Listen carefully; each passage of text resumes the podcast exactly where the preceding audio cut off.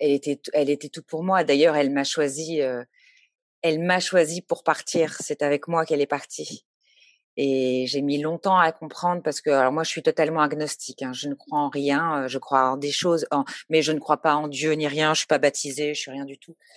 Euh, mais ce cadeau-là, j'ai mis longtemps à comprendre que c'était vraiment un cadeau qu'elle m'avait fait. Il existait un, un, lien très très fort, très très fort. C'est euh, j'ai vraiment perdu un, un j'ai vraiment perdu un, un, bout de mes poumons quoi. J'ai perdu un, un poumon quand elle est partie. Ah oui, pour, pour ceux qui nous écoutent. Euh, elle est partie d'une leucémie, ouais, elle est, elle est morte d'une leucémie, ça va faire 20 ans dans dans dans, dans deux mois, non? Dans deux mois, ouais. Et qui a été diagnostiquée en, en juillet 2001. Comment ça s'est, euh, comment vous l'avez diagnostiqué Comment vous en êtes aperçu en fait en, euh, au début Comment ça s'est manifesté? Quels étaient les, symptômes? Euh, En fait, euh, la, bah, leucémie, donc c'est un cancer du sang. Euh, et il y a eu en, donc en juillet 2001, elle, elle était à la maison avec ma mère. moi, j'étais j'étais où bah, J'habitais à Boulogne, à, Boulogne-Billancourt à l'époque. Et puis elle, elle dormait et puis elle, elle s'est pas sentie bien. Elle avait soif, elle, elle arrivait pas à dormir, elle se sentait pas bien. Et mmh, le lendemain, ma mère va chez le médecin avec elle et il lui, il lui prescrit une prise de sang. Et nous, on habite un petit village depuis depuis très longtemps le même village. Et, et puis, elle va faire sa prise de sang et le, monsieur du, du, laboratoire appelle le médecin et, il lui dit... Non, il lui envoie les résultats et le médecin lui dit, rappelle le labo en disant...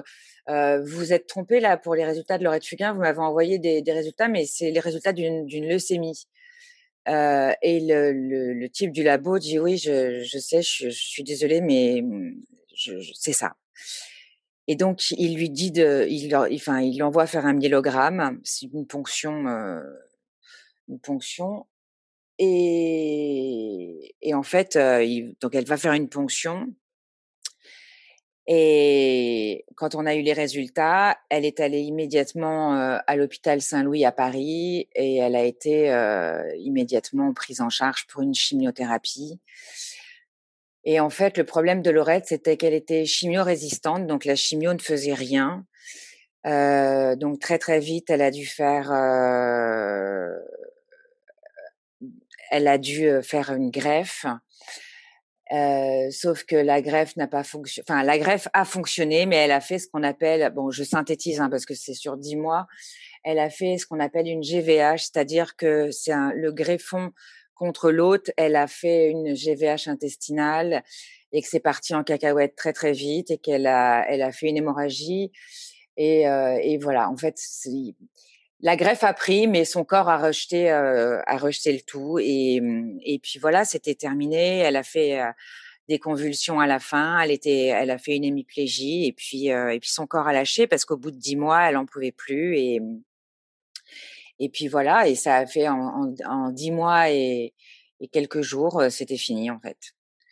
Donc euh, ça a été fulgurant, ça a été. Euh, il y a eu des moments où ça ça allait mieux, on a on y a cru jusqu'au bout, et j'ai appris par la suite en parlant avec les avec les infirmières que qu'elle avait elle avait demandé si elle avait abordé le sujet d'être aidée à la fin à partir euh, elle avait demandé si ça faisait mal. Elle avait demandé, elle avait posé des questions en fait, euh, et qu'elle, elle, elle, en, elle, en, elle en avait vraiment marre en fait. Ça, elle nous en avait jamais parlé à nous. Et, et je, elle savait pourquoi elle nous en parlait pas. Hein. Elle, savait très bien qu'on n'aurait jamais accepté. Et pourtant, je, avec le recul maintenant, j'aurais compris parce qu'elle était au bout de elle était au bout de son corps en fait. Elle euh, elle elle avait tellement subi. En plus, elle a elle a eu euh, une maladie nosocomiale sur les poumons. Donc on a été obligé de lui retirer un bout du lobe du poumon. Enfin, c'était euh, elle a elle a été usée jusqu'au jusqu'au bout quoi. Elle est son petit corps c'était fini. C'était c'était il en pouvait plus. Donc, donc voilà, elle, si elle était restée, si elle avait, si elle avait survécu, elle aurait fait elle-même l'association Lorette Fugain, elle l'aurait, elle l'aurait menée.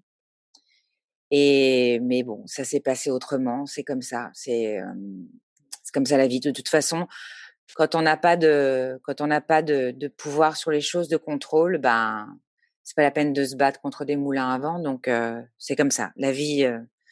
C'était c'était c'était comme ça que ça devait se passer, donc euh, faut l'accepter. Tu as dit une, au cours d'un entretien quand tu quand tu racontais cette cet épisode extrêmement douloureux, bien évidemment. Mmh. Tu as dit cette phrase que je trouve absolument sublime. Euh, elle m'a offert son dernier souffle. Et, ouais. Ouais, parce que j'étais avec elle, euh, j'étais avec elle quand donc quand elle est partie. On, on faisait des relais euh, et je suis remontée. J'avais fait une pause avec mes, mes, mes meilleurs amis qui étaient venus et je suis remontée et j'ai, je me suis donc je, je, je, me mets à côté d'elle et je lui dis euh, bah, si t'as besoin de quelque chose, voilà, je suis à côté, tu lèves la main. Enfin, on fait toujours un peu d'humour parce que j'avais une phrase comme ça qui disait l'humour est la politesse du désespoir. Donc dans ces cas-là, forcément, tu es très poli. Et, je m'assieds à côté d'elle et puis je me base donc sur sa respiration. Et puis, se, se, passe, je pense, je sais pas, 5-10 minutes, je feuilletais un magazine, évidemment, dont je ne regardais absolument pas ce qu'il y avait dedans, puisque j'étais incapable de lire. Et puis, au bout de ouais, 5-10 minutes, je n'entends plus que ma respiration. Et je bondis sur son lit. Et en même temps que je lui demande je dis non, non, non, je dis non, non, tu, me fais pas ça, tu me fais pas ça. Et je lui dis, et en même temps que je lui dis reviens, je lui dis non, tu, tu m'abandonnes pas, tu, tu reviens tout de suite. Et je sais au fond de moi qu'elle est partie, qu'elle part. Je, je, lui dis, à la limite, c'est presque une, une, une phrase toute faite que je lui dis reviens, mais je sais qu'elle est partie. Et mmh, parce que c'était évident que ça allait se finir comme ça. Et, mmh, et là, je vois cet énorme bouton rouge sur lequel on a blagué pendant des mois avec ma sœur en, bouffant des bonbons, en se disant viens, on, appuie dessus pour euh, pour déconner avec les infirmières parce que de toute façon, je passais ma vie à l'hôpital. J'étais sur le tournage de Navarro et puis le soir, je venais dormir à la, dans, la, dans la chambre sur le fauteuil ou par terre sur un, un, un matelas qu'on avait amené. Et, euh, et je vois ce, ce, ce putain de, de, gros bouton rouge et je me dis j'appuie dessus et les filles arrivent tout de suite. Et je, leur montre, enfin bon, elles savaient très bien pourquoi j'avais appuyé dessus. Et puis, et puis voilà, puis tout se passe super vite et en même temps tout au ralenti. Puis je me dis, «Oh, ce moment si redouté est là, quoi. Et puis le deuxième moment redouté, ben c'est ce coup de fil qu'il faut que je passe à mes parents. Et là, c'est là, c'est l'enfer. C'est qu'est-ce que je dis? C'est quels sont les mots que je, vais prononcer et qui vont même pas sortir de ma de ma gorge. Même les cordes vocales m'ont m'ont abandonné comme ma sœur vient de m'abandonner en fait. Il y a plus il y a plus rien. Je suis morte à l'intérieur. Mes cordes vocales ont foutu le camp. J'ai plus rien. Voilà, tout est HS. Et il faut que je fasse, euh, c'est comme si mon téléphone d'ailleurs faisait le numéro euh, en, autopilote en fait. Et j'appelle ma mère, je dis juste faut que tu reviennes. J'appelle mon père, je dis faut que tu reviennes. Voilà, je, dis juste ça, j'ai rien d'autre à dire. Et je vais, je vais me remettre dans la, dans la chambre. Je, glisse mes mains sous la couverture pour, j'attrape juste la, je pose mes mains sur la cuisse de ma sœur en fait.